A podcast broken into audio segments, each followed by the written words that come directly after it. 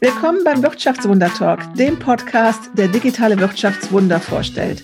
Geschichten von Unternehmen und Menschen, die in Krisensituationen mit Innovationen, mobilem Arbeiten und Digitalisierung Konzepte für die Zukunft entwickeln.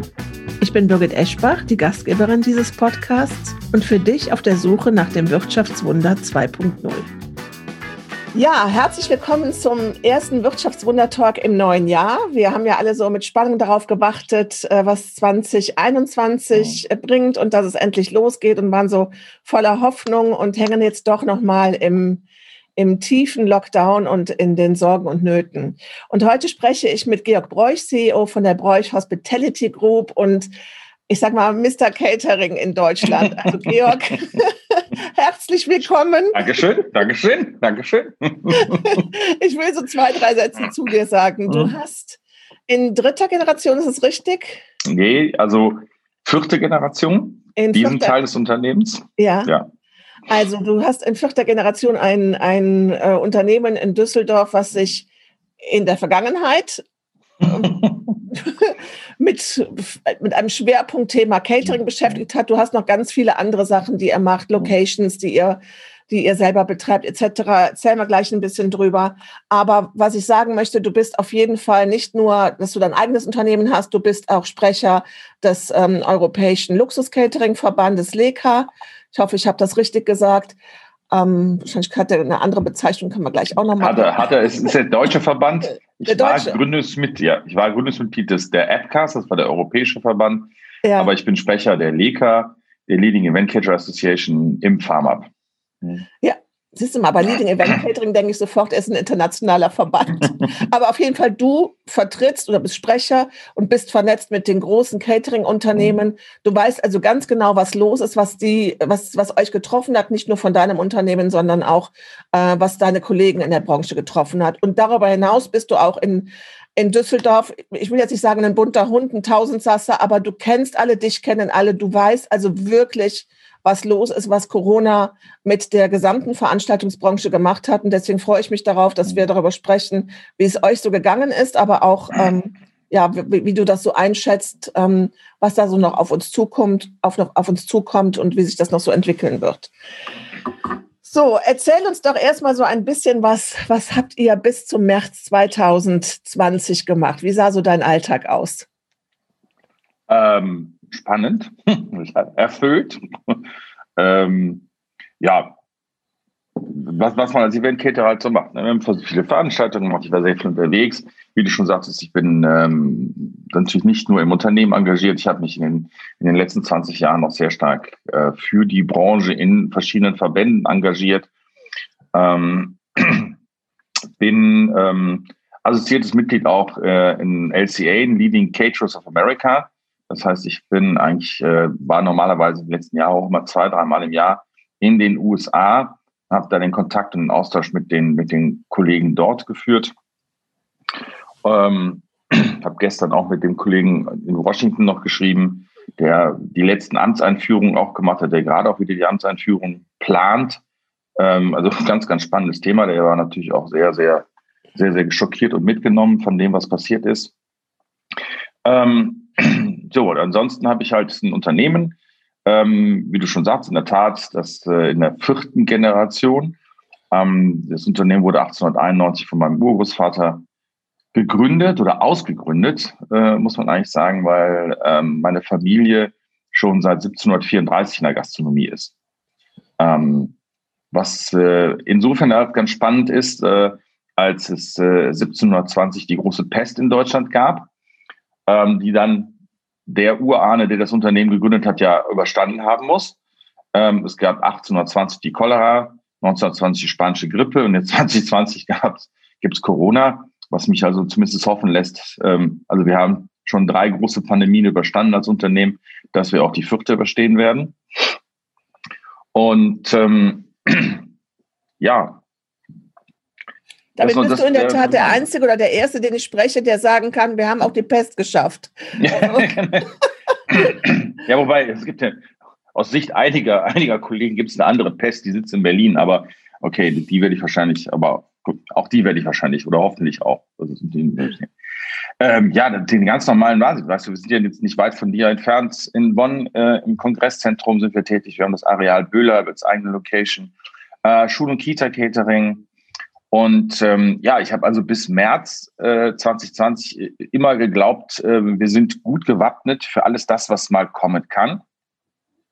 Ähm, wir haben auch schon mal darüber gesprochen. Ne? Also wir, äh, also auch du, wir haben, wir haben die, die New Economy Blase platzen sehen, 99. Ähm, wir haben September 11, 2004er Rezession, wir haben Lehman Brothers überlebt.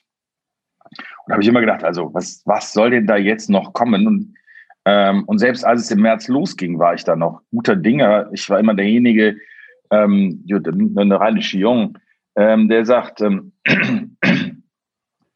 ähm, das wird schon gut gehen. Im Mai sind wir wieder dabei. Da ich dachte, okay, komm, Mai ist jetzt dann, ne? Und dann wurde es dann Sommer und dann wurde es Herbst. Und ähm, ja, und jetzt stehen wir im Grunde genommen vor einem großen Scherbenhaufen. Denn, ähm, ich habe dich ja im Sommer besucht. Das war, mhm. das war Anfang Juni, Juli. Ich war am mhm. Vorabend noch, mein letzter Abend, müssen wir jetzt mal für die Düsseldorfer sagen, mein letzter Abend in Roberts Bistro ja. in dem alten Roberts Bistro bin dann auf Wirtschaftswundertour gekommen, gegangen und habe dann unter anderem auch gesehen, dass Roberts Bistro zugemacht hat, wo mir so Angst und Bange wurde, wo ich dachte, okay, jetzt geht's los, so mit dem großen Gastrosterben. Ja. Hat sich ja jetzt alles so ein bisschen anders äh, ja, dargestellt, aber ähm, damals bin ich bei dir gewesen auf diesem Gelände, Areal Böhler, was du angesprochen hast. Du hast, glaube ich, 170 Mitarbeiter, richtig? Ja, es, es waren 230 vor der Krise, jetzt sind es noch 210. Also dieser Moment, wie ich auf das Gelände gefahren bin, wie wir uns im Büro getroffen haben, wie wir bei dir durchgegangen sind und es war so diese, also so eine gespenstische Stille und Leere. Das hat mich als Besucher, der das, der das normalerweise nur im Betrieb kennt und wenn Action ist und wenn Veranstaltungen sind, das hat mich schon so getroffen. Aber wie muss das dir gehen, wenn du in dein Unternehmen reinkommst und da ist, das ist zu? Ja, ist schon erschreckend. Also ähm, das Areal Böhler ist ja ein, ein, ein, ein, ein äh, ähm, ehemaliges Stahlwerk, ähm, das immer noch in Betrieb ist. Also es wird da, dort wird kein Stahl mehr produziert äh, wie früher, sondern es wird nur noch verarbeitet. Aber das ist normalerweise, also jetzt, wenn die Events sind, sowieso auf den unten in den, in den fünf Fallen, wo die Events sind, ähm, auf der einen Seite, aber auch die alle anderen Hallen. Du, du bist, das, das ist eigentlich wie ein Ameisenhaufen. Da sind LKWs, ähm, da wird B-Laden, da wird Entladen. Ähm, äh, da, da ist alles fünfsprachig, steht dann immer da, weil weil halt äh, aus dem aus dem Süden Europas, aus dem Osten Europas die LKWs da sind. Die die LKW-Fahrer, die suchen ihre Plätze, die schlagen, also die kebbeln sich dann da. Ja, überall äh, Geräusche. Du fährst jetzt da drauf du fährst äh, heute Morgen um kurz, äh, äh, äh, kurz vor neun, als ich aufs Areal gefahren bin, ähm, Uhr. Das ist wie, wie früher am Sonntagmorgen um sechs Uhr. Da ist nichts. Mhm. Kein LKW. Die ganze, die, die Straße ist ja, also die beiden, die, die beiden Hauptstraßen durchs Areal sind fast ein Kilometer lang. Nichts. Kein LKW. Kein LKW parkt, kein LKW kommt dir entgegen. Bei uns jetzt natürlich auch wieder. Ähm, wir haben natürlich viele Menschen in Kurzarbeit. Ähm, vorrangig halt ähm, die unsere Projektleiter und Projektleiterinnen. Ähm, die Küche äh, ist auch zum Teil in Kurzarbeit, aber die sind halt da, die arbeiten, die produzieren. Ähm, wir hatten die auch wieder bis das Schule Kita Catering nach dem Komplett-Lockdown im, im, im, März, April. Ähm, und als dann irgendwann das, die Schule wieder losging, das Schule Kita Catering, wir machen ja circa 300.000 Schule Kita Essen pro Tag, war wieder da. Äh, wir haben in den neuen Projekten gearbeitet, das, wollen wir nachher noch ein bisschen darüber erzählen.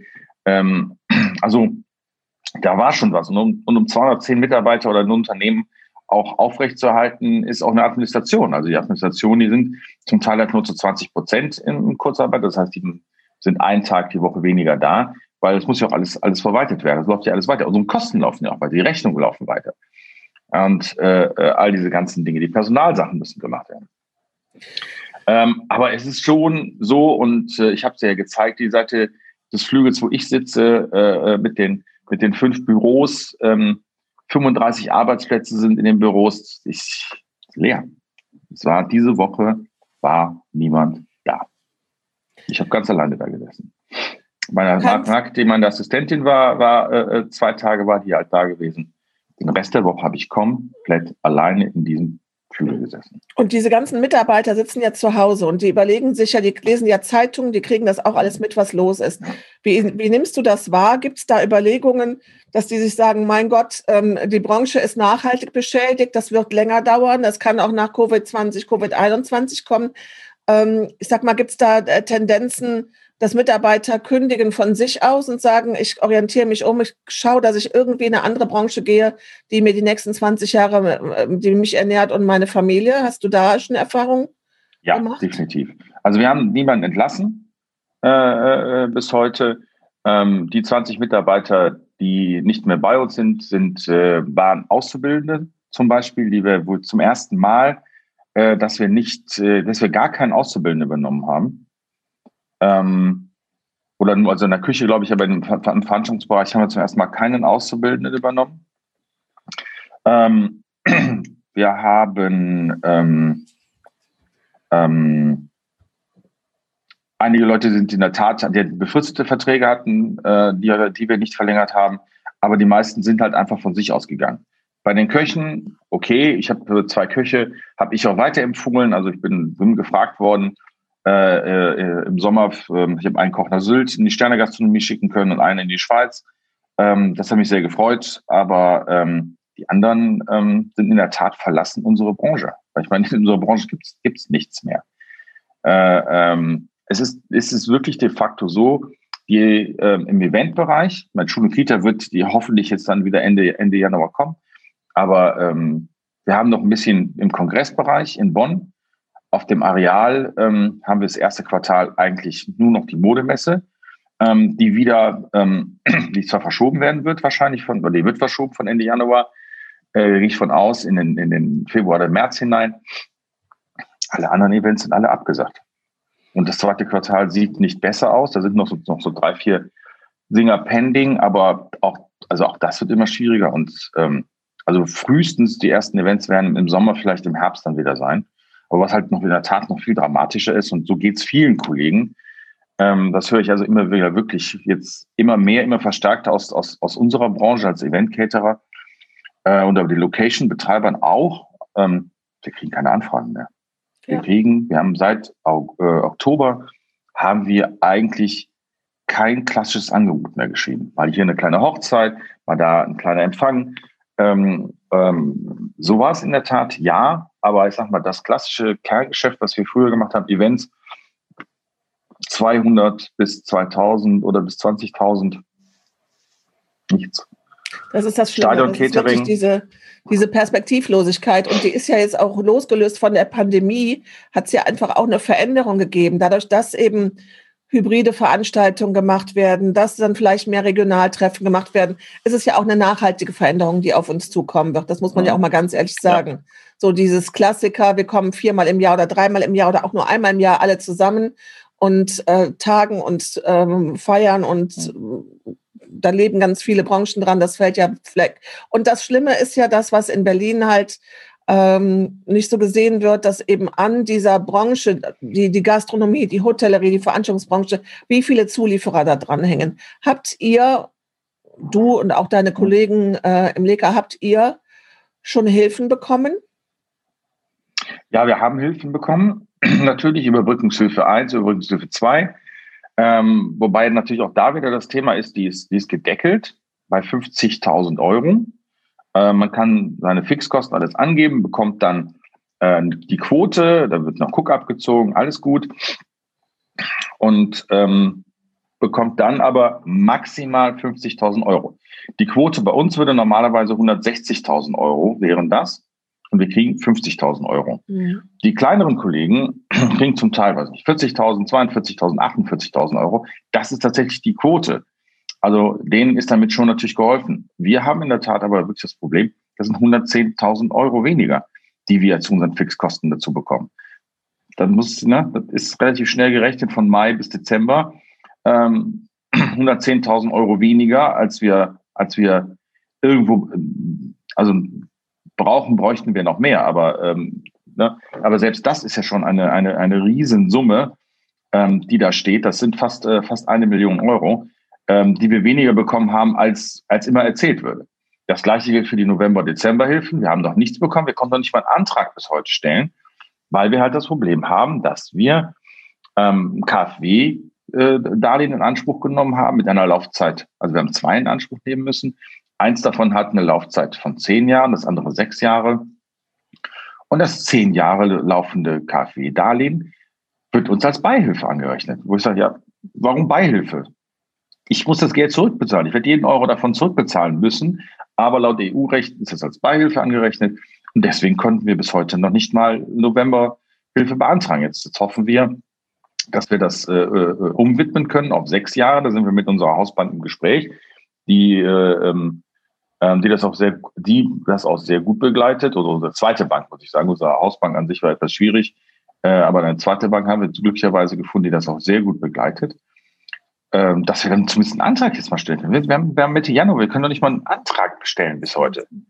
Und es ist ja auch so, ich meine, die, äh, die Darlehen, die sind ja auch geplant für Aktivitäten. Also ich habe ja vorhin gesagt, ne, du bist äh, so ein Tausendsasser, du stehst nicht still. Ich habe das, äh, mein Unternehmen 20 Jahre lang, ich habe mit euch gemeinsam Sachen mhm. mitbekommen. Wir haben äh, vorhin über Lehman Brothers mhm. gesprochen, mhm. äh, euer Konzept mit äh, Traiteur, was ihr gemacht habt, um euch immer wieder neu zu erfinden, neu aufzustellen und auch nach Krisen neu rauszugehen und zu sagen, hier, was können wir jetzt machen, wie, wie können wir uns mit den, mit den geänderten Gegebenheiten an, anfreunden äh, und darauf einstellen. Das habt ihr jetzt auch gemacht. Das heißt ja vermutlich, euer KfW-Kredit ist ja für das, kommen wir ja gleich zu, mhm. wahrscheinlich auch in Teilen für die, die spannenden neuen Aktivitäten von euch draufgegangen. Das heißt, du hast es ja auch investiert, um, ja. um dich äh, aufzurichten. Ne? Ja. Ja. Ja, wir haben, wir haben, wir sind nicht stillgestanden. Also das heißt, ähm, ich habe Kollegen gehabt, die haben einfach auf, vielleicht aufgrund ihrer Größe oder äh, ähm, die einfach gesagt haben, also ich, ich bleibe einfach still. Ich lege mich jetzt einfach hin und äh, atme flach und äh, hoffe dann, dass das irgendwann vorbei ist und dann wieder losgegeht. Ähm, so sind wir nicht. Wir versuchen zumindestens oder wir, wir versuchen ja dann auch aktiv zu werden. Wie du eben schon sagtest, wir haben 2008, haben wir das äh, 2008, 2009, ähm, haben das sehr gut hingekriegt, damals mit, mit Tretter Karl, hatten damals quasi eine Zweitmarke entwickelt, die sehr gut eingeschlagen ist und heute noch sehr gut läuft, war auch ein bisschen, ähm, wie auch damals oft steckt in so Krisen ja auch Chancen, ähm, daran, dass wir uns damals auch insofern etwas neu erfunden haben, als dass wir gesagt haben, also wir haben eine zweite, zuletzt war es eine zweite Marke, ein Catering, ein zweites Catering-Konzept. Daraus sind mittlerweile auch elf Stück geworden ähm, in verschiedenen Kategorien. Also wir sind da so ein bisschen aufgestellt wie so ein, wie so ein Hotelkonzern, der im Grunde genommen vom zwei Sterne bis zum fünf Sterne plus alles anbieten kann hat, war, war genau das Richtige und war auch das, was ich deswegen jetzt gesagt habe. Also danach haben wir auch mit Schule Kita angefangen, hat, okay, wir haben einen guten Balance, einen guten Mix. Ähm, was soll passieren? Weil ich meine, wenn jetzt der Eventbereich waren halt nur noch 60 Prozent unseres Umsatzes, wenn davon, von diesen 60 Prozent, also wenn man das im Gesamten sieht, halt 30 äh, Prozent weg, wegbricht, wie es damals war. Wir sind damals von 12 auf 9 Millionen Euro runtergegangen. Ich sagte, okay, komm, wenn, wenn dann 30 Prozent wegbrechen von den 60, dann sind es ja eigentlich nur 20 Prozent. Also da, da kommen wir gut drüber. Das ist, das ist kein Problem. Das natürlich wirklich komplett in den Keller geht. Also wirklich teilweise bis, bis, bis an die Nullergrenze rangeht, so wie jetzt, wie jetzt im Januar. Da war natürlich nie, äh, äh nie mehr zu rechnen. Und ähm, dann wir, wir, wir legen halt die Hände nicht in den Schoß, wir warten jetzt nicht, sondern wir, wir müssen überlegen, ähm, wie sieht es in der Tat, wie sieht unser Unternehmen in der Post-Corona-Zeit aus? Du hast, äh, wenn wir nochmal auf Lehman Brothers gehen, das Konzept, was ihr damals gemacht habt, das war ja, mhm. wenn wir jetzt von Bräuch Premium Catering äh, und von eurem Image und von dem, für was ihr gestanden habt und was auch muss man auch mal sagen, in den 90er Jahren ja auch wirklich geflogen ist wie mhm. sonst was. Ne?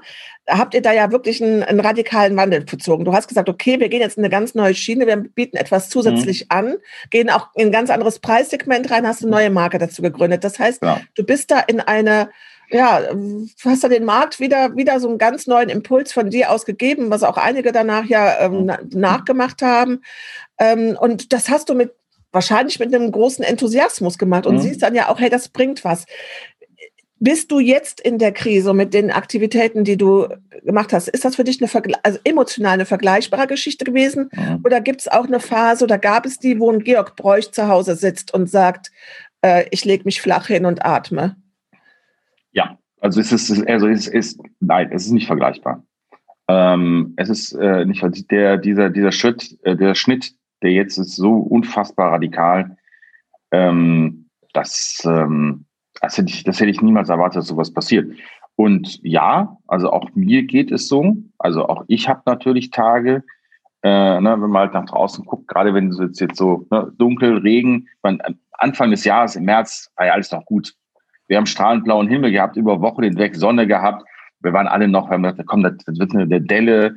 Ähm, so, aber ähm, nein, aber auch ich habe hab die Tage, wo ich dann manchmal sage, boah, mein lieber Schieber, jetzt ähm, fällt es mir schon sehr, sehr schwer, mich auch zu motivieren. Und ähm, wie gesagt, wenn es dann halt draußen auch noch dunkel ist, wenn es grau ist, wenn es regnet und du kommst halt morgens im Dunkeln ins Büro und gehst im Dunkeln wieder aus dem Büro und ähm, hast also mittlerweile natürlich auch um dich herum Menschen, wo du merkst, dass denen das denen auch auf das Gemüt schlägt äh, in der Company. Aber auch, ähm, wenn dich dann Kollegen halt anrufen, die verzweifelt sind. Und ähm, du dann wirklich dann also gestandene Kerle hast, ähm, die am anderen Ende der Leitung heulen. Das ist schon, das nimmt schon sehr, sehr, sehr stark mit. Das nimmt schon sehr, sehr stark mit. Das, das mhm. äh, muss man sagen. Und äh, ja, ich merke es halt natürlich auch bei, bei einigen Mitarbeitern, ähm, die, die wirklich ähm, natürlich ähm, hast du immer Mitarbeiter, die immer ängstlich sind, du hast zuversichtliche Mitarbeiter, du hast Mitarbeiter, vor allem die, die halt noch jung sind und die halt keine Familie haben und so weiter, die auch die Zeit nutzen. Also einige nutzen die Zeit jetzt auch. Die sagen einfach, okay, also ich, äh, ich komme mit dem Kurzarbeitergeld, die sind 100 Prozent in Kurzarbeit, ähm, komme mit dem Geld ganz gut klar. Wir haben eine Mitarbeiterin, die ist nach Portugal gegangen und hat als Surflehrerin jetzt gearbeitet oder arbeitet immer. Die sind immer noch da unten. Ähm, die sagt, ich, ähm, ne, ich, ich komme da gut mit klar, ich nutze das. Ich habe aber natürlich auch alleinerziehende, eine, eine alleinerziehende Mutter, ähm, die einfach die wirklich, wirkliche Probleme hat. Einmal Betreuung der Kinder, ähm, Existenzängste, äh, all, alles das, was halt dazugehört. Ne? Und da muss man natürlich auch sehr, sehr, sehr stark halt mit diesen Themen dealen, wo du einfach dann auch wirklich sagst, so, neben meiner eigenen Motivation muss ich ja auch immer noch da sein und sagen, Leute, alles klar, wir kriegen das hin. Also wir haben das bis jetzt immer geschafft, wir kriegen es halt hin. Aber ähm, gelingt halt nicht jeden Morgen so hochmotiviert in die, in die Firma zu gehen. Ja. Und was uns natürlich auch fehlt, das muss man ja ganz klar sagen, ich glaube, die Menschen, die in der Event, in der Veranstaltungsbranche arbeiten, das sind auch die Menschen, die generell gerne auch draußen sind und Netzwerken und in der Gastro ja. sind. Es fehlt ja auch komplett so dieser Ausgleich zu sagen, ich komme jetzt mal heute Abend rum, wir machen mal eine Flasche Wein auf und äh, ziehen um ja. die Häuser und, und, und dann geht's einem mit einem Kater. Am nächsten Tag hat man wieder mal so ein bisschen äh, Druck abgelassen. Also das mhm. fehlt ja im Moment auch so ein bisschen. Ne? Das mhm. nicht nur ein bisschen, sondern, sondern äh, wahrscheinlich sehr.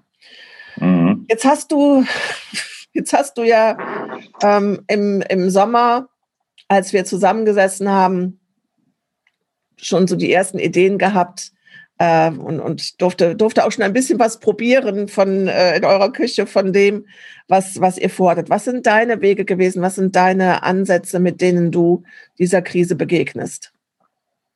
Also wir haben, wir haben natürlich, also ich, ich muss nochmal noch mal etwas ausholen etwas zurückgehen. Wir machen jedes Jahr im äh, Januar machen wir einen Kickoff mit unseren Mitarbeitern. Das ist äh, eigentlich immer zwei Tage. Am ersten Tag sind die, die Bereichs- und Abteilungsleiter dabei und äh, das sind wir immer so um die 15, 16, 17 Leute. Am zweiten Tag sind die, äh, der erweiterte Führungskreis, da sind dann die Senior-Projektleiter mit dabei, also bis runter zum dritten, äh, zur dritten Führungsebene, da sind wir um die 35, 40 Leute. Dieses Jahr haben wir zum ersten Mal Folgendes gemacht. Wir haben ja in den letzten Jahren haben wir uns an einigen Unternehmen beteiligt, haben einige Unternehmen ausge, äh, äh neu gegründet, ähm, ähm, Servicegesellschaft also reingedeckt, die Personaldienstleistung, Bar-Event-Service, äh, äh, unsere Pasta-Manufaktur. Wir haben uns äh, in Wuppertal an der Kulinaria beteiligt. Wir sind Gesellschafter der Foodpool Catering in Berlin. So.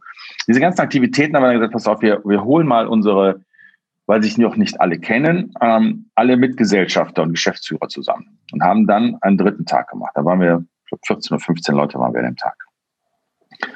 Und ähm, damit die sich mal kennenlernen und äh, auch zum Teil halt untereinander machen die noch keine Geschäfte. Da kommen wir, wir connecten euch mal. Das, so. Ähm, und dann sagte Thomas Unig, unser Beirat, ähm, also eigentlich muss man die Chance mal nutzen, auch wenn es das erste Mal ist und müssen die mal fragen, wie sehen die denn ihr Unternehmen innerhalb der ruhig Hospitality Group in 2025? Ist das noch das Gleiche? Hat sich das verändert? Ähm, sind neue Geschäftsfelder dazugekommen? Das haben wir dann gemacht am Ende des Tages und dann haben wir uns echt ein bisschen wie, wie, so, wie so Kühe so mit so Augen angeguckt. Ja, äh, wie, wie man, wie man das, ja, haben wir gesagt, einfach, es kann ja immer mal irgendwas sein, es kann ja immer irgendwas passieren. Wir reden äh, über Januar, ähm, ihr habt das im Januar wir reden gemacht. Über Januar, wir reden über Januar. Und äh, ja, okay, dann haben wir gesagt, okay, darauf, ähm, wir treffen uns jetzt zweimal jährlich, also im Januar zum Kickoff und im Sommer machen wir ein kleines Sommerfest. Ich sage, ich lade euch dann alle zu mir nach Hause auf die Terrasse ein. Ähm, und äh, wir reden dann in der Tat nur eine Stunde über das Geschäft. Der Rest möchte ich dann nicht, sondern wir reden eine Stunde über das Geschäft. Jeder von euch hat fünf Minuten Zeit, mal anzutickern, was er sich vorgestellt hat. Wie, wie sieht sein Unternehmen innerhalb der Gruppe denn in 2025 aus? Ja, würden sie machen, alles klar. Nicht wissend, dass wir drei Monate, zwei Monate später eigentlich äh, vorm Scherbenhaufen stehen und haben dann, ähm, haben dann im April gesagt, okay, wir machen einen Prozess, äh, der heißt, oder dieser Prozess hatten wir gesagt, heißt Rethink, die sollen sich Gedanken darüber machen. Glücklicherweise haben wir das gemacht, weil ähm, als wir dann im April haben wir die zusammengetrommelt dann wieder, damals als, als Zoom-Meeting und ähm, haben gesagt, so Leute, also witzig ist es ja nicht, aber witzigerweise haben wir diesen Prozess, jetzt müssen wir in der Tat überlegen, ähm, machen wir so weiter? Wie können wir so weitermachen? Oder was passiert? Oder gibt es Möglichkeiten oder andere Ideen? Ähm, das war wirklich ganz gut, weil dieses, dieses zarte Pflänzlein haben wir halt im Januar schon glücklicherweise gesehen. Deswegen waren die alle, hatten sich schon darüber Gedanken gemacht, ähm, wie, wie sieht denn in der Tat das Unternehmen aus? Also, was macht die Kulinaria in Wuppertal noch? Man macht den Zoo, die machen die Stadthalle, die machen das Casino der Sparkasse, äh, die machen auch Schul- und Kita-Catering, so. Aber was machen die noch? Ja, also macht reingedeck als, als, als, als Servicegesellschaft, die also sich auf, auf Gastronomiepersonal äh, äh, eigentlich nur hatte. Ähm, was, was machen die? Wir hatten 600 Mitarbeiter in der, in der, Rhein, äh, in, in der Rheingedeck, also äh, 20 Vollzeit, der, der Rest hat Teilzeit. Ähm, was passiert denn? Gibt es noch überhaupt Arbeit genug für diese, für diese ganzen Mitarbeiter äh, da hinten? Und so konnten wir dann wirklich relativ schnell äh, diesen Rethink-Prozess in Gang setzen. Haben gesagt, okay, jeder, jeder muss sich Gedanken machen. Ähm, jeder muss mindestens drei bis vier Ideen haben und dann ähm, haben wir die dann gefiltert. Sind natürlich Sachen doppelt bei gewesen und so. Und dann sind daraus sind halt dann am Ende eigentlich fünf Projekte entstanden. Im Laufe der Zeit haben wir dann zwei Projekte zusammengelegt und äh, haben die halt wirklich jetzt auch vorangetrieben. Und ähm, das sind halt wirklich unterschiedliche Sachen. Das eine nennt sich B ähm, also eine sagt Brot Plus, der andere sagt Breakfast Plus, aber B. Ähm, wir machen seit einigen Jahren, äh, seit seit zwei Jahren machen wir für das äh, Holiday Inn Express Hotel in Wuppertal, macht die Kulinaria das Frühstück. Die haben ihr Frühstück outgesourced. Und ähm, da haben wir gesagt, okay, das ist dann, könnte ja auch ein Geschäftsmodell, generelles Geschäftsmodell sein und haben darauf jetzt ein Geschäftsmodell aufgesetzt, B Plus, wo wir halt Hotels anbieten, dass wir den Frühstücksservice, den Barservice, äh, die Rezeption oder ähm, oder nennt hier eher die Bar, also die, diese kleineren Drei-Sterne-Hotels, haben ja oftmals Rezeption und Bar in einem. Ähm, das geht im normalen Geschäft ganz gut, aber wenn es Beispiel Messe ist oder größere Veranstaltungen sind, hast du ja oftmals, das Hotel ist dann voll, auch mit Gruppen und die kommen halt abends wieder um elf und wollen dann noch an die Bar. Und dann hast du einen, einen äh, äh der da sitzt, äh, die Rezeption macht, der muss dann auch zwischendurch später, äh, Spätanreiser sich drum kümmern und dann ähm, da ist die Bar mehr oder weniger umgesetzt. So, ähm, das war das, das, das eine Thema. Das andere ist äh, Care Plus. Wir sind innerhalb der, der Krise sind wir angesprochen worden von einem Seniorenheim, ähm, dort zu unterstützen. Ähm, die hatten halt Corona-bedingt große Ausfälle gehabt beim Personal und haben da jetzt das auch äh, äh, dann, dann professionalisiert oder versuchen das zu professionalisieren und bieten das an. Ist natürlich ein schwieriges Segment, weil das ein sehr, sehr, sehr preissensibles äh, äh Segment ist. Aber ähm, auch da sind wir tätig. Dann haben wir Eat at Work. Ähm, wir haben vorher ja schon auch schon zwei kleine äh, Kantinen, ähm, äh, äh, Betriebsrestaurants gemacht. und wollen das Thema auch weiter ausbauen, bauen das Thema auch weiter auf. Wir werden jetzt hoffentlich nach dem Lockdown im März ein größeres äh, Betriebsrestaurant mit 700 Mitarbeitern übernehmen oder für 700 äh, Mitarbeiter übernehmen. Und dort auch ähm, haben wir so intelligente Kühlschränke, ähm, wo du mit einem Bezahlsystem, also äh, bargeldlos an den Kühlschrank gehen kannst. Da ist eine Waage ein Computer drin. Du kannst deine Sachen halt dann da rausnehmen ähm, und ähm, dann selber entweder in der Mikrowelle heiß machen oder es sind Sandwiches oder diese Dinge. Und ähm, dadurch daraus auch äh, ein bisschen ideenmäßig ist halt dann auch irgendwann Tippi entstanden. Ähm, und zwar, ähm, ja, das ist eigentlich, glaube ich, unser, unser größtes Projekt und unser, denken wir auch zukunftsträchtiges Projekt, ist halt der Digital Community Store Tippi. Es ist großartig. Also das müssen wir jetzt, über Tippi müssen wir jetzt sprechen. Mhm. Ähm, erzähl uns bitte genau, was Tippi ist. Ja, also Tippi ist, äh, wir sagen, also der Slogan ist Don't call it Supermarkt. Es ist ein äh, Digital Community Store. Ich bin eigentlich nicht so ein Freund von Anglizismen, merke zwar natürlich immer mehr, dass ich auch immer mehr Anglizismen selber verwende, aber eigentlich bin ich ja kein großer Freund davon. Aber ähm, ja, und zwar ist ähm, auch im Frühjahr ähm, ist äh, Carlo Caldi auf mich zugekommen, ehemaliger Tank- und Rastmanager, der mit zwei ähm, anderen Kollegen ein, ein Unternehmen gegründet hat, die Campo, und die sich an einem Robotikunternehmen des Mark beteiligt haben.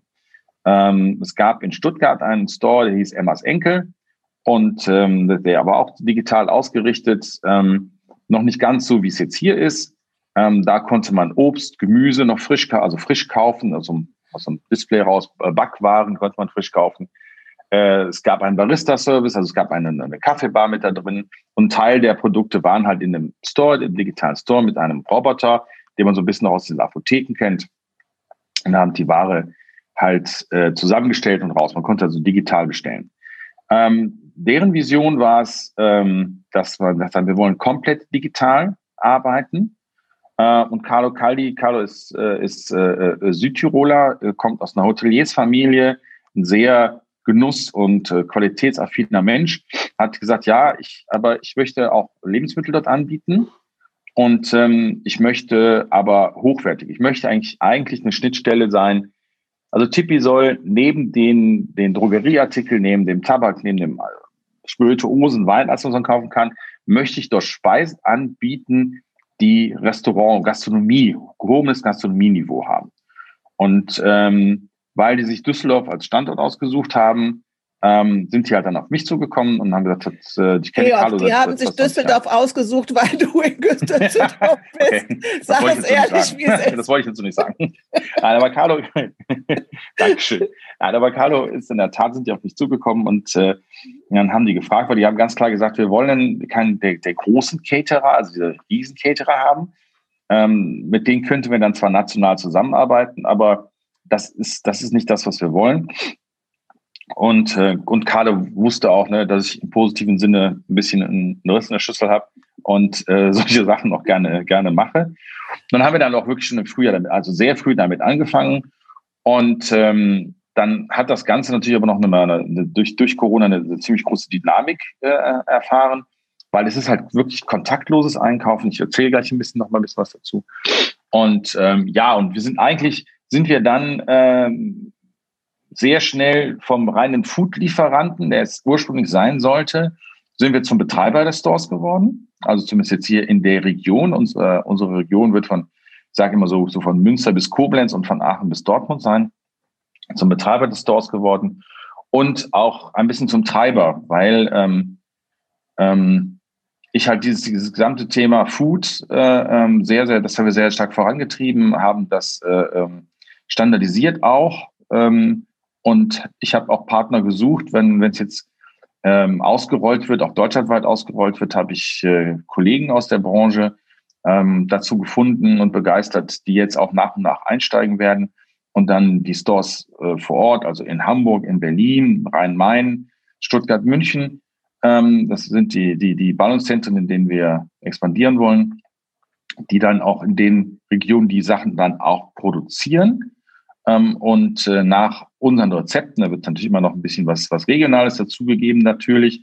Ja, also irgendwie in in, äh, in, in München wird es natürlich irgendwas Laugenmäßiges mit einer mit, mit Leberkäse oder irgendwie sowas geben. Ähm, aber weitestgehend werden die Produkte gleich sein, damit derjenige, der, sag ich mal, in Düsseldorf immer im Tippi-Store seinen, seinen Einkauf macht, wenn der halt nach München geht, dass der halt in München oder in Berlin am Ende des Tages weiß, ja, weil er halt vielleicht dort für eine kurze Zeit arbeitet, ich kann halt dorthin gehen und ich kriege meinen, meinen Wrap äh, oder mein, mein Sandwich oder meine Bowl ähm, in der gleichen Qualität und ähm, wenn ich auf diese Kachel draufdrücke, kommt das gleiche daraus. Jetzt hast du gesagt, es ist ein Digital Community Store. Was ist denn das mhm. Community an äh, Tipeee? Also ähm, wir planen allein in Düsseldorf 30 Stores.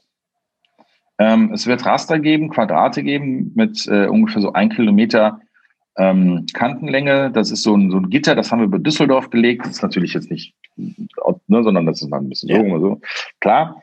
Ähm, und ähm, weil der Mensch geht ungefähr 500 Meter zu Fuß zum Einkaufen, danach benutzt das, benutzt das Auto.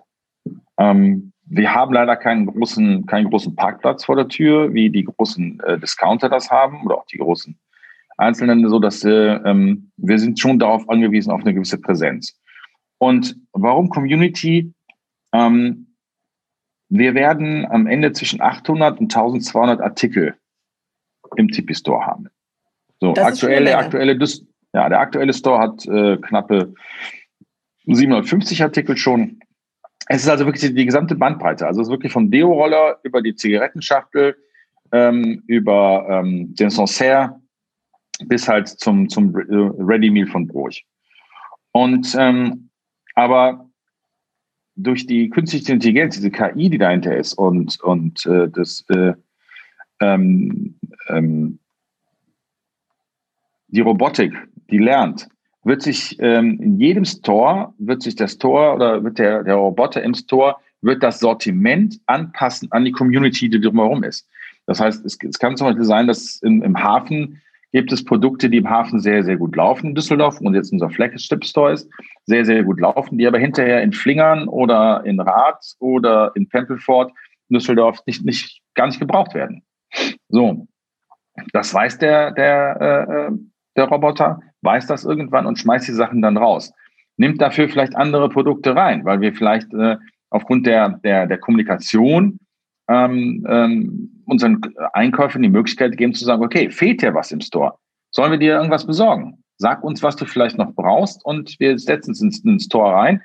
Und ähm, wenn du äh, wenn du's dann, du das dann kaufst und dann noch vielleicht andere das kaufen, alles klar, wunderbar, dann bleibt es drin kaufst, sagst du uns das nur und kommst dann aber nie und holst das, kaufst das dann, dann schmeißt das wieder raus. Weil der Vorteil bei uns ist ja, also wir brauchen nur eine Fläche von 80 bis 120 Quadratmeter.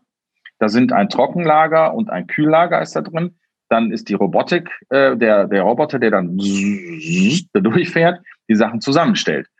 Ähm, was wir nicht brauchen, ist wie bei einem normalen äh, Supermarkt diese ellenlange Regale, ja, 17 verschiedene Toastbrote, ähm, ja, äh, äh, äh, äh, zwölf verschiedene Dosen mit, mit Erbsen. Also all diese ganzen Dinge brauchen wir nicht. Also wir haben, sag ich jetzt und mal, du hast auch tatsächlich, also du, du, deswegen, ich hatte ja gesagt, ich hatte eine schlaflose Nacht, weil ich von Tippi geträumt habe und mich diese Logistik dahinter, dahinter interessiert hast. Da ist jetzt tatsächlich kein Mensch, der mir ja. mein, meine Bestellung, ja. die ich digital ausgelöst Nein. habe, zusammenstellt, sondern da ist, ist ein, Roboter, Roboter dahinter. Ist das, das ist ein cool? Roboter. Das ist ein Roboter, der, der halt wie in so einem großen Hochregallager, wie man diese kennt, wie die da ja, durchfahren, ja. Ähm, stellt der dann zusammen. Also wir, wir brauchen, also im Moment haben wir natürlich noch auch äh, äh, immer einen Mitarbeiter vor Ort, der den Menschen das auch ein bisschen erklärt. Das ist natürlich auch ein bisschen erklärungsbedürftig, natürlich, ähm, wie alles, was neu ist. Ähm, wir liefern nachts an, also der Rob äh, Roboter bestellt abends um 17 Uhr, löst der Roboter automatisch ähm, eine Bestellung bei uns aus. Ähm, dann werden unsere sogenannten, also wir nennen das, das Bruchmanufaktur, Manufakturprodukte werden dann hergestellt, also wie gesagt, Wraps, Sandwiches, Stullen, ähm, Bowls, Ready Meals, so wie wir sie brauchen. Also der Roboter weiß halt, was, im, was noch im Lager ist und ähm, der weiß, was, was er braucht. Also dann zum Beispiel Äh, müssen immer fünf Thunfisch-Wraps im Lager sein, in dem, Kühl in dem Kühlregal sein. Und äh, er weiß halt, ich habe heute, heute drei Stück verkauft, also muss ich drei neue bestellen. Irgendwann wird es soweit sein, dass er dienstags ähm, fünf bestellt, weil er weiß, dass mittwochs ähm, immer äh, mehr, äh, warum auch immer. Das, das wollte ich jetzt gerade fragen. Was ist jetzt daran KI? Wir sind ja noch an einem Punkt, wo man sagen muss, okay, ja. das ist ein normales, äh, aber es ist ein selbstlernendes System, was halt ja. weiß, okay, da kommt jetzt morgen das auf mich zu oder ja. unter Umständen morgen werden es 30 Grad, da brauche ich ein bisschen genau. mehr. Genau, das, das braucht das mehr. Äh, und äh, ähm, also irgendwann wird das Ding auch dann so weit sein, dass es äh, äh dir die eine, eine WhatsApp schickt und dir sagt, hör mal, äh, du bist ja morgen nicht, äh, nicht im Homeoffice, du bist ja morgen im Büro und ich weiß ja, du isst total gerne unsere, unsere Bowl, äh, Superfood Bowl und ähm, willst du die schon vorbestellen? Weil im Moment ist viel los und ähm, kann natürlich sein, dass mal was aus ist oder so. Und dann sagt Birgit, ach, das ist eine, eigentlich eine gute Idee. Dann bestellst du dann heute schon für morgen deine Bowl und ähm, sagst dann auch, ja, pass auf, komm, dann nehme ich auch direkt mein, mein, mein, mein, mein Wasser noch mit und ich nehme auch noch äh, ähm, noch irgendwas äh, für mittags was. Also so das wird das wird alles äh, nach und nach kommen und nach und nach dann kommuniziert werden. Und ähm, ja, und der wird halt, wie gesagt, der wird halt lernen äh, und ähm, wird sich dann auch wirklich der Community umherum sich anpassen, auch das Sortiment anpassen. Habt ihr da Vorbilder gehabt aus dem asiatischen oder amerikanischen Bereich? Wir sind, sind der Erste. Also wir sind jetzt in der Tat ist das der erste so voll digitalisierte äh, Store. Also es gibt, gibt ja von Amazon und so weiter, wo du einkaufen gehst, aber du gehst durch den Laden einkaufen und ja. du gehst nicht mehr an die Kasse und gehst raus. Aber hier ist es wirklich so, du hast entweder hast du, hast du dein, dein Smartphone oder du hast ähm, ein, ein Screen im Store, ähm, wo du deine Bestellung drüber tätigst. Und ähm, bekommst dann, also wenn es im Store ist, ähm, geht es automatisch. Wenn du über das äh, Smartphone das machst, bekommst du einen QR-Code. Mit dem QR-Code gehst du in den, in den Store rein, legst ihn auf den QR-Code-Reader. Ähm, dann kommt oben, du hast du einen Bildschirm, da entscheidet dann dein Name und sagt dir dann äh, auch, ähm, ähm, es gibt drei Ausgabefenster, so ein Doppelfenster ähm, und sagt dir dann, hm, Birgit, du gehst an, an äh, Ausgabe zwei. Dann gehst du an die Ausgabe hin, das ist so ein bisschen äh, transparent, also du kannst, siehst so zwei Fenster, sind zwei Fenster. Der begrüßt dich dann auch schon, spricht dich an, hallo Birgit, dein Einkauf wird gerade zusammengestellt, dann hörst du im Hintergrund das Flitzen. Dieses Flitzen, ist echt mega spannend. Und dann geht irgendwann gehen die gehen dahinter auf, dann schiebt der Roboter, schiebt deinen Einkauf nach vorne, geht zu und dann geht vorne auf und nimmst du deine Sachen raus. Also komplett kontaktlos. Ähm, Menschen brauchen wir eigentlich nur dafür, äh, zum Bestücken. Also die Sachen müssen ja eingeliefert werden. Wir produzieren die, wie gesagt, äh, wir produzieren die abends. Äh, morgens früh um 6 Uhr werden die Produkte, äh, Gesundheit, werden ähm, die Produkte angeliefert. Äh, dann müssen die eingescannt werden. Das muss in der Tat, dass das im Moment noch händisch äh, gemacht werden. Und ähm, wir haben auch eine, Kaffee, eine Kaffeestation da. Ähm, das machen wir mit dem Köffi zusammen. Das ist äh, unser, ähm, das Köffi ist unser ähm, ein kleines Café hier am Karlplatz in Düsseldorf, da sind wir dran beteiligt. Und das habe ich mit da in die, in die, in die, in die Ehe da eingebracht. Und, ähm, und ähm, da haben wir eine schöne Kaffeestation, wo du dann auch selber dir deinen Kaffee ziehst. Das heißt, wir haben also auch ganz viele Leute, die einfach vorbeikommen, da ihren Kaffee ziehen, weil es einfach kontaktlos ist, weil es schnell ist. Und, äh, und weil es ein guter Kaffee ist, ne? Und weil es ein guter Kaffee ist, das definitiv. Wir sind getrunken, wir haben, ja, wir haben die Kaffeebohne ja auch bei uns im Büro weil es halt ein guter Kaffee ist, weil wir ganz klar gesagt haben, ähm, wir wollen uns da auch durch die Qualität halt ähm, ja. absetzen. Und ähm, ja, das ist ganz spannend. Das ist auch die, die Menschen, also die sind alle eigentlich wirklich alle begeistert, jetzt gerade halt auch in Corona-Zeiten. Du stehst halt nicht an. Du hast halt keine Schlange an der Kasse. Die schubst halt keiner. Sondern ne, der Store ist da, der Store ist luftig ähm, und du fasst nichts. Also du, du holst dein Produkt raus aus dem, aus dem Ausgabefenster, das Einzige, was du hast, ist halt, du hast den, derjenige, der den Touchscreen halt bedingt. Das ja. Dafür haben wir auch im Moment halt noch jemanden da, der halt dann öfter als normalerweise halt dann das dann auch, auch nochmal reinigt und so ähm, das macht und den Leuten halt auch so ein bisschen erklärt. Wie, wie ist denn die Resonanz von dem klassischen Lebensmitteleinzelhandel auf das, was ihr da macht? Ähm, in den ersten 14 Tagen waren, glaube ich, alle Vorstände aller großen äh, Handelsriesen waren bei uns gewesen, offiziell oder inoffiziell. Äh, das war wirklich ganz witzig. Wir haben sich das alle, alle angeguckt. Also so, es gibt also auch schon, natürlich sind, sind auch welche auf uns zugekommen, jetzt natürlich schon. Nicht Hast du Kaufangebote? Ja, nee, also ich ja nicht. Ich bin ja nur, ich bin ja nur der Betreiber. Aber äh, die Jungs, äh, nein, da, da gibt es natürlich schon äh, eine sehr, sehr, sehr, sehr positive Resonanz halt da drauf. Ähm, es ist halt, also es ersetzt halt nicht deinen, ähm, deinen Einkauf, äh, deinen ja. 50 oder 100 Euro Einkauf. Ähm, Ganz so. klar. Aber erstaunlicherweise ist Folgendes.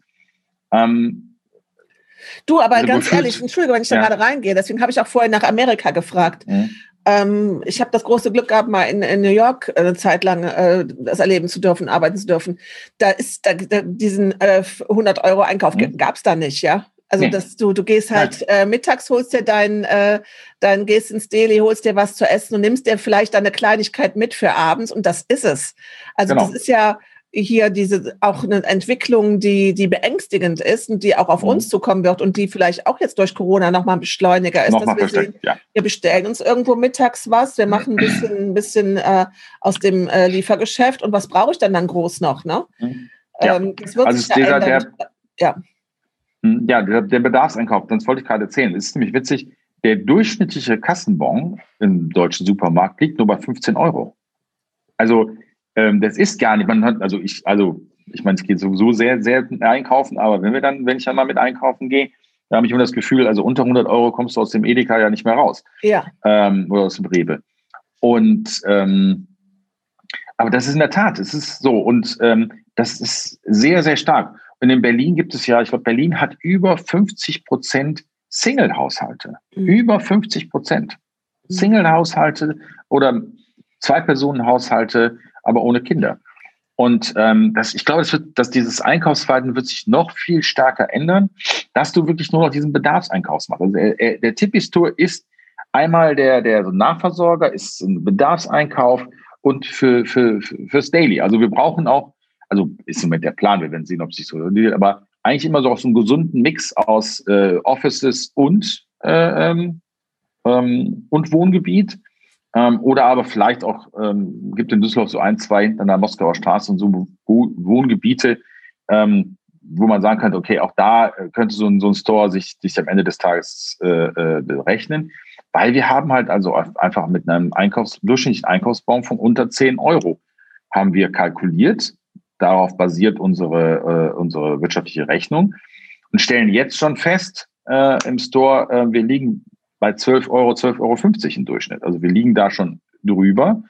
Ist natürlich, weil der Hafen ist tot, ist, da ist nichts los, ähm, haben wir nicht die kalkulierten 80 Kontakte pro Tag. Da sind wir auch sehr, sehr ähm, konservativ angegangen, sondern wir haben 25 Kontakte am Tag. Aber ähm, das macht uns ähm, sehr, sehr optimistisch, dass wir am Ende des Tages in der, in der Wirtschaftlichkeitsberechnung noch besser dastehen, als wir, als es gedacht haben. Und ähm, weil der Durchschnittsbon scheinbar höher wird ähm, und ähm, ja, wir brauchen jetzt einfach die Frequenz. Also ich finde das eine unfassbare Geschichte. Ich bin da ganz ehrlich, da ich hätte mit vielem gerechnet, was du machst, aber ich hätte nicht nicht damit gerechnet. Ich habe das ja ein bisschen mitverfolgt, so es kommt was, es wird was, seid gespannt, seid neugierig, aber als ich dann gesehen habe, was es ist, ähm, dass, dass ihr da hingeht und eine Branche, die sich ja, ich meine, das sind ja alles clevere Menschen, ja, eine Rewe, eine Edeka, die, die, die machen ja nichts anderes, als sich Gedanken über den, äh, den Einkauf der Zukunft und gehen ja auch, also Rewe ist ja hier in Kölner, Kölner Zentrale, gehen ja wirklich mit tollen, innovativen Sachen raus und dann ja, kommt, ja, auf jeden kommt Fall. jeder um die Ecke und sagt, äh, wir machen jetzt mal, wir zeigen, wir gehen mal gerade einen Schritt weiter. Woran liegt das? Warum klappt das? Warum habt ihr das gemacht und warum hat das nicht die Rewe Group gemacht? Also wie gesagt, ich bin, ich bin, nur, ich bin nur der Betreiber. Also ja klar, aber trotzdem, du bist in dem Team. Lieferant. Christ, ja, die, also ähm, ja, ja, das ist, ähm, ist, dahinter steckt halt äh, mit Smarten ein Start-up. Ähm, junge, junge, junge Menschen, die sich da Gedanken drüber gemacht haben, ähm, wie, wie, wie sieht das, das, das Einkaufen der Zukunft aus? Und dann hat sich, es hat sich ja an Emmas Enkel haben sich ja, ähm, hat sich da die Metro ja daran beteiligt äh, und hat das dann auch irgendwann übernommen. aber wie das dann halt oftmals so ist. Ne? Also du hast äh, junge Menschen mit, mit, äh, mit, mit coolen Ideen und ähm, dann hast du, äh, äh, ich weiß jetzt nicht, ob die Story da in der Tat jetzt so ist, aber man hat ja oftmals, dass dann so etablierte Unternehmen Startups einfach wegkaufen, die vom Markt nehmen. Einfach weil die ja. sagen, also das, das, könnte uns gefährlich werden, das könnte unserem Geschäftsmodell gefährlich werden. Äh, und ähm, ja, oder es dann auch kaputt reden, ne? Vielleicht auch noch den genau. Ansatz genau. haben zu sagen, komm, wir gehen da mit rein, wir investieren, entwickeln ja. das weiter und äh, das ist für uns eine gute Chance. Aber dann wird es halt in dem Moment, wo es halt in dem Konzern eingebunden ist, kommen die ganzen Bedenken, kommen die ganzen genau. Prozesse und dann ist dieser Spirit weg und dieses Slammende, ne? Genau. Da. So. Und ähm, hier ist es ja in der Tat auch so, dass, also der äh, Carlo Calni war ja federführend äh, ähm, ähm, seinerzeit die, die Einführung von Sanifair bei der Tank und Rast, das war eines seiner Projekte. Und auch, äh, auch das Thema, so wie heute Raststätten jetzt aussehen, ähm, ähm, das heißt, die, die, die neuen Raststätten, die werden ja alle nach dem gleichen System gebaut. Du hast ja heute nicht mehr vorne äh, den Sprit und dann 100 Meter weiter das eigentliche, die eigentliche Raststätte. So, du hast nicht diese, diese verschiedenen Freeflow, sondern du hast eine lange Linie, von der Kasse bis halt dann am Ende des Bur zum Burger King oder McDonalds oder Nordsee. Ähm, und eigentlich fast alle, außer jetzt hier, wenn es in der Tat so, so, so ein Franchise-System ist, ähm, wo dann auch die, die, die Klamotten Corporate Identity alles dann stimmen muss. Aber alles andere, was dazwischen ist, kann ja von ein oder zwei Personen gemanagt werden, weil du kassierst hier, an der Stelle kassierst du, dann gehst du rüber, gibst dem an der Lavazza oder an der, an der Segafrede-Station den Kaffee und verkaufst dem hinten auch noch ein Schnitzelbrötchen. Ähm, und das kann halt, wenn keine Stoßzeit ist, können halt zwei Personen, wo du früher jemanden vorne im Tankhäuschen brauchtest, du brauchtest einen bei der Kasse da, du brauchtest das, das, das. Und das hat Carlo äh, maßgeblich mit, äh, mit entwickelt und vorangetrieben. Und er kommt halt aus diesem Konzern. Und irgendwann bist du halt in dem Konzern, bist du, bist du gefangen. Und wenn du neue Ideen hast, ist es dann irgendwann schwierig. Und äh, so hat er dann, ähm, hat er dann das, davon erfahren, von dem Ding und war total begeistert äh, davon und äh, hat dann äh, zusammen mit den beiden anderen Kollegen, äh, mit dem Maximilian und mit dem Moritz, ähm, diese Campo gegründet, um einfach zu sagen, ähm, wir wollen da was, was wirklich was, was, was Neues hinstellen, also was auch, ja, innovativ ist und einfach auch den, den, den Handel einfach, Handel, Gastronomie verbindet und äh, verändert. Also ich bin über zwei Sachen froh. Ich bin froh, dass er unbedingt nach Düsseldorf kommen wollte. Und ich bin froh, dass du, dass er ähm, ja genussaffin ist, weil das finde ich halt auch einen spannenden Ansatz daran, dass ich also nicht nur jetzt irgendwie was kriege, ja, ne, also ich, ich decke meinen Nahrungsmittelbedarf, äh, sondern dass ich, dass ich da wirklich ähm, mich drauf freue, einkaufen zu gehen und leckere Sachen zu bekommen. Mhm. Und diesen Kaffee, ich finde das auch spannend, auch diesen Kaffee äh, damit schon mal direkt so was zu, ein Zeichen zu setzen und zu sagen, pass mal auf, hier ist nicht der übliche Automat, den ja. du vom, von irgendeiner Trinkhalle kennst, sondern hier, wir setzen mal schon mal so ein Statement. Mhm. Ich wünsche euch, also da brauche ich euch überhaupt nicht viel Glück für zu wünschen und viel Erfolg. Das ist, das ist eine Erfolgsstory und es ist großartig, weil das so zeigt, wie, wie das eben das Vernetzte äh, wichtig ist, unsere Netzwerke, das ist auch das, glaube ich, das kannst du ja bestätigen. Ne? Wenn man ein gutes Netzwerk hat und immer gut gepflegt hat, dann ist das jetzt auch in der Krise ähm, das A und O, dass eben man, dass man angesprochen wird, dass man in diesen Kontakten drin ist und dass man aber vor allen Dingen auch ähm, ja, Mut hat. Ne? Mhm. Also ich sag mal, trotz der ganzen finanziellen Sorgen zu sagen, jetzt äh, gehe ich da nochmal ein neues Risiko ein, das ist wahrscheinlich genau das, was eben so Unternehmer wie dich auszeichnet. Ne? Ja, es ist, es, ne, wir haben uns, äh, ich habe das ja eben gesagt, ne, in den, in den äh, ähm, fast 300 Jahren, ähm, die wir mittlerweile bestehen, haben wir uns halt mehrfach neu erfunden. Ich meine, es gibt denn diesen Gasthof Drei Königen, also das, das äh, den, in Kapellen hier, Kapellen Erf, den gibt's nach wie vor. Das ist ein ganz tolles Restaurant heute drin. Der ist leider jetzt seit ungefähr, auch seit ungefähr 30 Jahren ist der nicht mehr in Familienhand. Der ist aber wirklich bis, bis, äh, bis Ende der 70er Jahre, Anfang der 80er Jahre war der halt, äh, sogar ein bisschen länger war der in, in Familienhand. Äh, erst ein Großcousin meines Vaters hat den dann äh, äh, verkauft. Ähm, mein Urgroßvater war halt irgendwie zwischendrin mit 21 Geschwistern und äh, hatte keine Chance gehabt, dieses Haus zu übernehmen. Und er hat, ist, hat dann Metzger gelernt und 1891 die Metzgerei gegründet. Mein Vater hat dann mit Party-Service angefangen, weil in den 70er Jahren war das große und 80er Jahren das große Metzgereisterben. Ähm, hat dann mit dem Party-Service angefangen, wie es damals hieß. Ich habe dann ähm, ja äh, 98, 99 die erste eigene Location mit dem alten Kesselhaus dazugenommen.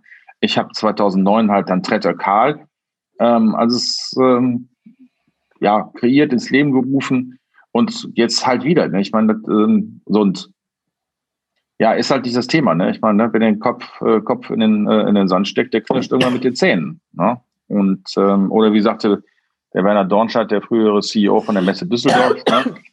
Wenn einem das Wasser bis zum Hals steht, sollte man den Kopf nicht hängen lassen. Und ähm, ja, das denke ich, ist das, äh, das Thema. Ich freue mich da für euch wirklich. Ich freue mich, weil das ähm, etwas ist, was einem auch wieder so ein bisschen Freude macht und Spaß macht und man hat tolle Momente. Mhm. Was gibt's heute noch was, wo du dich? Wir haben heute wieder so einen grauen, nieseligen Tag. Ja. Gibt's heute noch was, wo du dich drauf freust? Ähm, ich freue mich in der Tat ein bisschen auf, aufs Wochenende, muss ich wirklich sagen. Also ähm, auch wenn, auch wenn äh, der, der klassische, also das klassische Geschäft ja nicht da ist im Moment, ich bin trotz alledem, also zehn Stunden, zwölf Stunden am Tag in, in der Firma äh, und um die ganzen Themen auch voranzutreiben oder, oder so wie es Corona-konform möglich ist, unterwegs. Und ähm, also schon, also anstrengend. Also ich, ich freue mich in der Tat wirklich im Moment auf die Wochenenden und äh, dann ein bisschen ruhiger ist. Ja, wir sind leider ja alle etwas eingeschränkt, ähm, aber ähm, wie bei euch in der Gegend ist hier auch zum Glück ein bisschen Land drumherum. Wir haben den Rhein, an dem wir spazieren gehen können. Und dann freue ich mich eigentlich immer so dann am Wochenende, auch wenn es grau ist, also wenn es zumindest nicht regnet, wirklich ein, zwei, zwei Stunden oder drei Stunden mal wirklich raus in die frische Luft und laufen können. Da freue ich mich drauf. Ja, ganz herzlichen Dank. Sehr, sehr gerne. Ein tolles Gespräch, es war inspirierend und ich glaube, mit dem Thema äh, des äh, KI-Supermarktes muss ich dich direkt auch nochmal in, äh, in den KI-Talk, das ist noch so ein zweiten Talk, den wir haben, äh, einladen. Gerne. Ähm, echt spannend. Also, ganz lieben Dank, gute Zeit wünsche ich dir und ähm, Dankeschön. Ja, wir rocken das Jahr. Auf jeden Fall, auf jeden Fall. Wir lassen uns nicht unterkriegen. Ja. Als Speakerin im Bereich New Work und Digitalisierung erzähle ich gerne mehr über meine Tour und die Suche nach dem Wirtschaftswunder 2.0. Bist du auf der Suche nach Speakern für dein Event? Lass uns gerne darüber sprechen. Ansonsten hören wir uns in zwei Wochen.